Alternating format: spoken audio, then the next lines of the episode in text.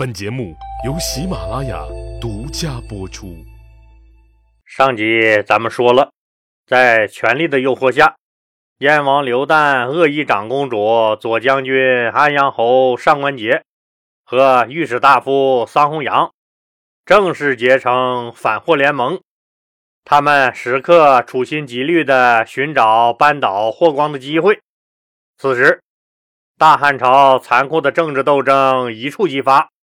那为什么会发生这样的事呢？前面老李讲过了，他们都是因为这样或那样的问题和霍光产生了矛盾，都想瓜分霍光手里的权力。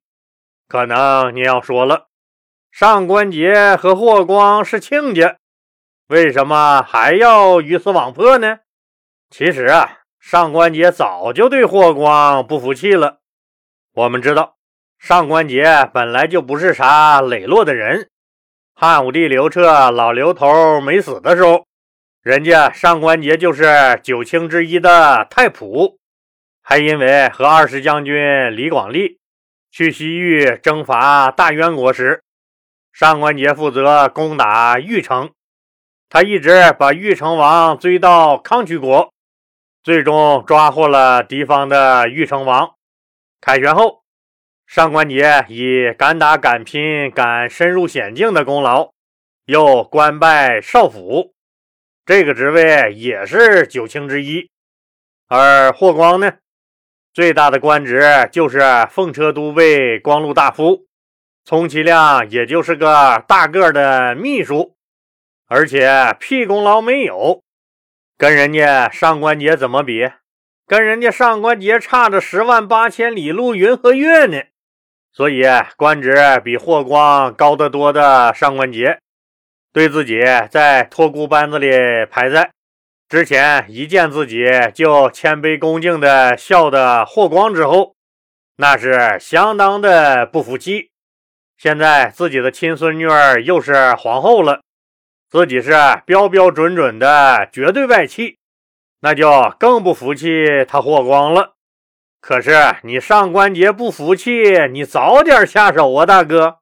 这都公元前八三年了，离霍光掌握大权已经整整四年多了。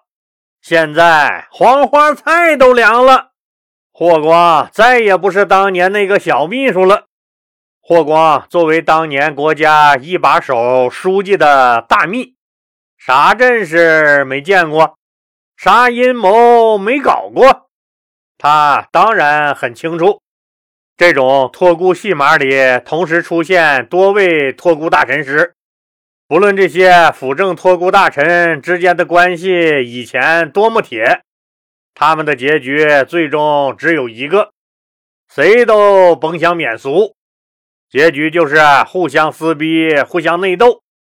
霍光当然不会预料到什么明朝万历年间的高拱和张居正，更不可能知道清朝康熙年间的鳌拜、索尼、鄂必龙、苏格哈哈这些人撕逼的故事。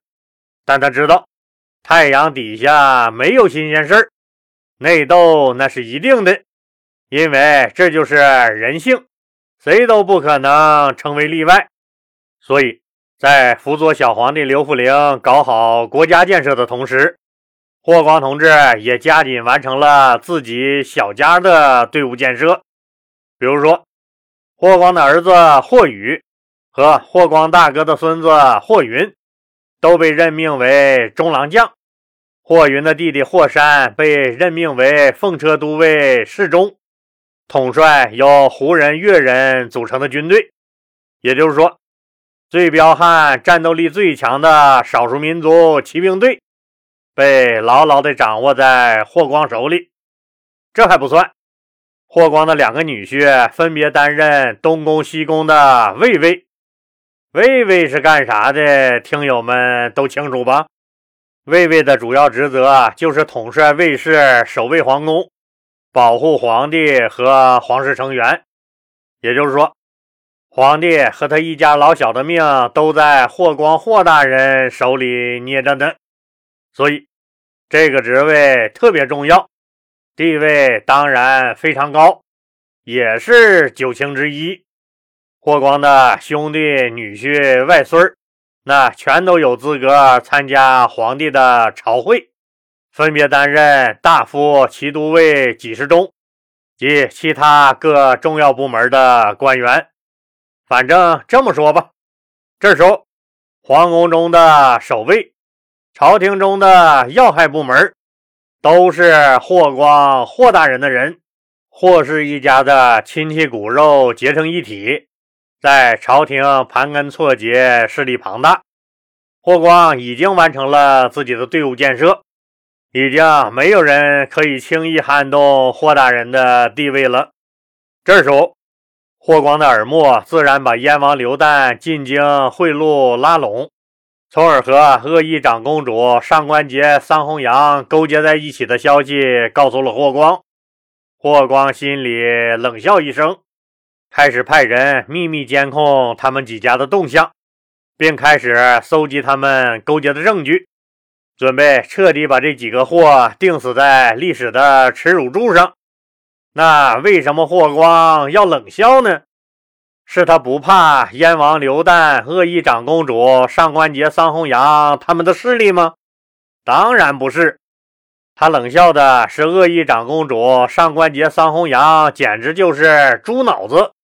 他们犯下了一个致命错误，并为自己敲响了丧钟。什么意思呢？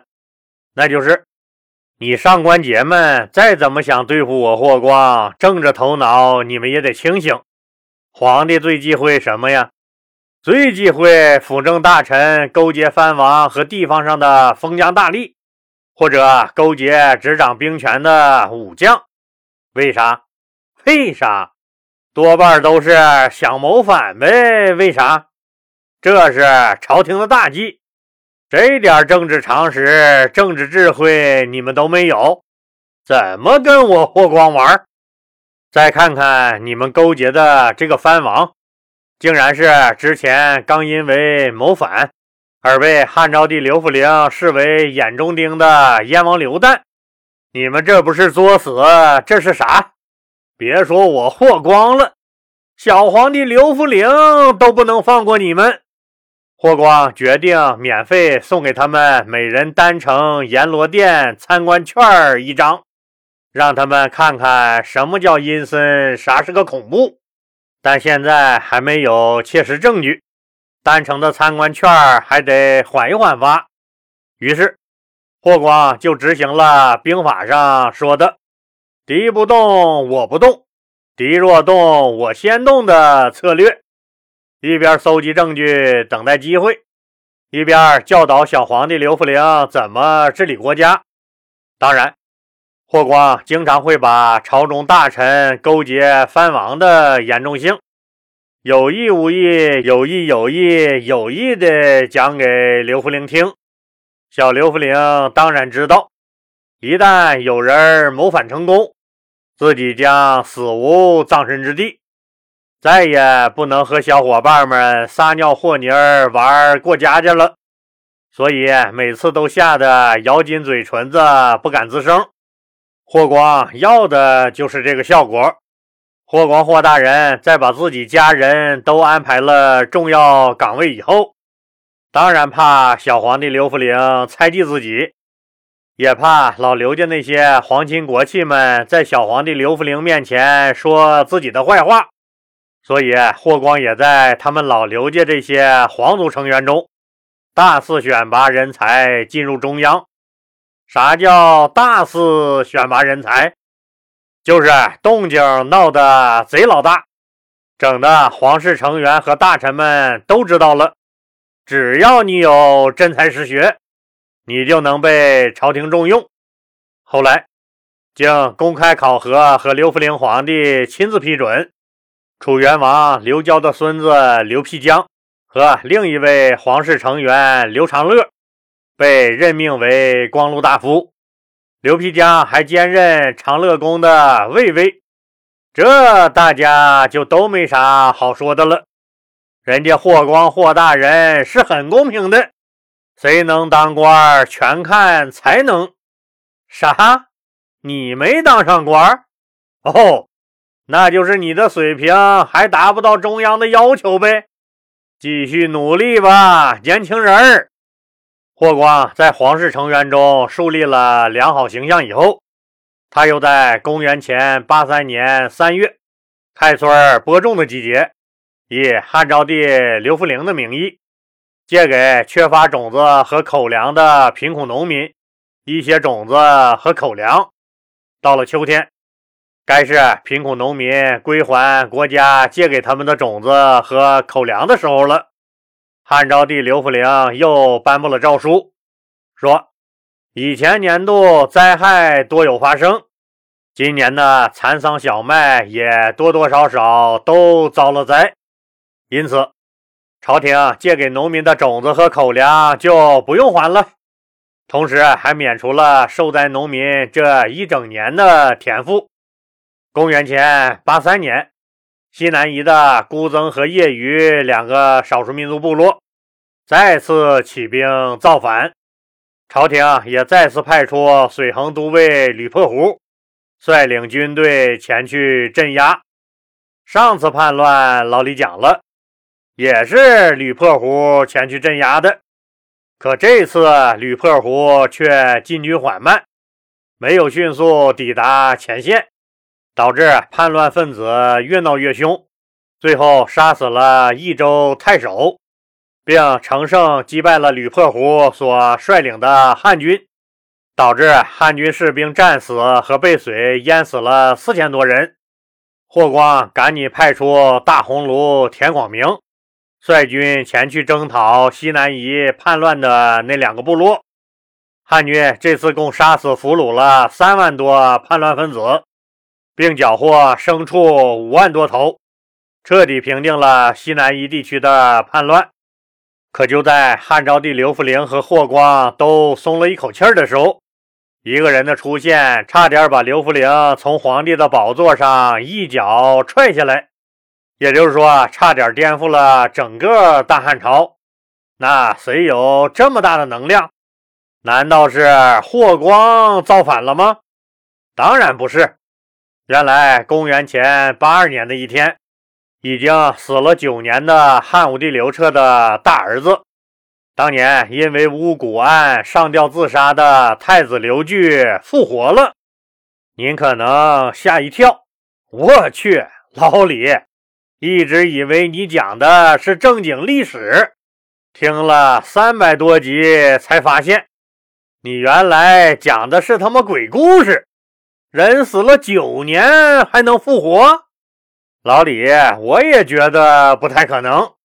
那咱们就一起去长安未央宫的北门，看看那到底是咋回事当然，这时候未央宫北门已经是人山人海了。那这到底是咋回事呢？原来这一天，一个中年男人赶着个黄牛车。穿着黄色的衣服，戴着一顶小黄帽，黄牛车上还插着一杆黄赵旗，来到了未央宫的北门。黄赵旗就是上面画着龟和蛇的形象，象征玄武的一种旗帜。从牛到车再到人，这一身黄，是不是太惹眼了？黄色是帝王的专用色，一般老百姓要是敢这么穿，皇帝分分钟灭你全家。守卫未央宫北门的官员很是奇怪，这是个谁？让卫兵上前盘问后，守门的那个官员差点被吓尿了裤子。这个人竟然是九年前已经上吊自杀了的太子刘据。这个自称太子刘据的人说要面见皇帝刘弗陵。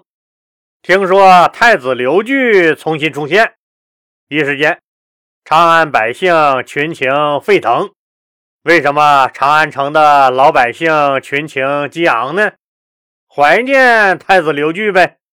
刘据做了三十多年的太子，生前一直主张改变老爹汉武帝刘彻穷兵黩武的政策。施行仁政，给老百姓休养生息，所以他民望极高，老百姓心里那是有杆秤的。在老百姓的心里，仁慈的太子刘据比穷兵黩武的汉武帝刘彻更适合当皇帝。刘据死后，长安城曾经一片肃然，每个人都不敢相信这位宽厚的太子竟含冤而死。对刘据含冤而死的同情，当年弥漫了整个长安城。另外还有一个原因，让长安城如此震动。那就是燕王刘旦那张破嘴，孜孜不倦的造谣。前面老李讲了，燕王刘旦没当上皇帝，心态直接就崩了。气急败坏的燕王刘旦在弟弟刘弗陵登基以后，不断派人到长安散布谣言，说刘弗陵不知道是谁的野种，根本不是先帝的儿子。是靠阴谋诡计登上皇位的。本来刘弗陵登基的时候只有八岁，就是个小屁孩儿，他能有啥个威望？老百姓本来就觉得刘弗陵跟他哥哥太子刘据比，就根本不配当皇帝。现在燕王刘旦又这么一说，怀疑的种子就在老百姓的心里发了芽。所以，刘弗陵自登基之初，他地位的合法性和正统性就面临着朝野的种种质疑和挑战。现在，这个突然出现在未央宫北门的男人，无疑是对汉昭帝刘弗陵的皇位是一个巨大的挑战。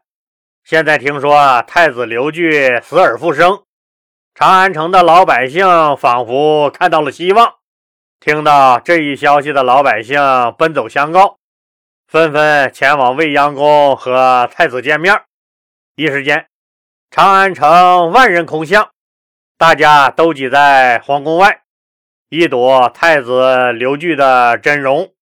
当天赶去围观的下层官吏和老百姓竟多达几万人。对于大汉朝廷来说，刘据的出现就像一颗重磅炸弹。如果这个太子刘据是真的，那整个政局将发生翻天覆地的变化。所以，不论是汉昭帝刘弗陵还是霍光，没人敢代办这位死而复生的太子。小刘弗陵已经下马爪了，霍光紧急下令，禁卫军全部武装出动。迅速控制住未央宫北门的混乱局面，防止老百姓跟着刘据打进皇宫。这几万老百姓要是齐心协力往里冲，顷刻之间就能颠覆了大汉政权。同时，霍光派丞相田千秋、御史大夫桑弘羊和许多老臣前往未央宫北门，辨认这个刘据身份的真假。那听友朋友们，您认为这个刘据是真是假呢？欢迎在本节目的评论区发表您的意见，咱们共同讨论。老李希望听友朋友们动动您发财的小手，继续给老李的节目点红心和转发到朋友圈、微博、头条、QQ 等社交媒体上，让更多的人都能听到老李讲的故事。当然。如果条件允许的话，老李很希望听友们都能加入老李的西米团，不但能享受收费节目免费听和超前听等七大权益，还能被老李添加为好友，有了一个咱们双方互相交流的私人空间。老李人生阅历丰富，又是研究历史出身，也有一定的社会地位，也可以说经历和见过不少的事儿。虽然不敢说做什么人生导师，但很多事儿也都看得很透。老李对西米团的家人每条信息都是亲自回复。您的喜悦咱们共同分享，您的疑惑咱们一起解决。西米团是咱共同的家园，老李欢迎您的加入，谢谢您的支持。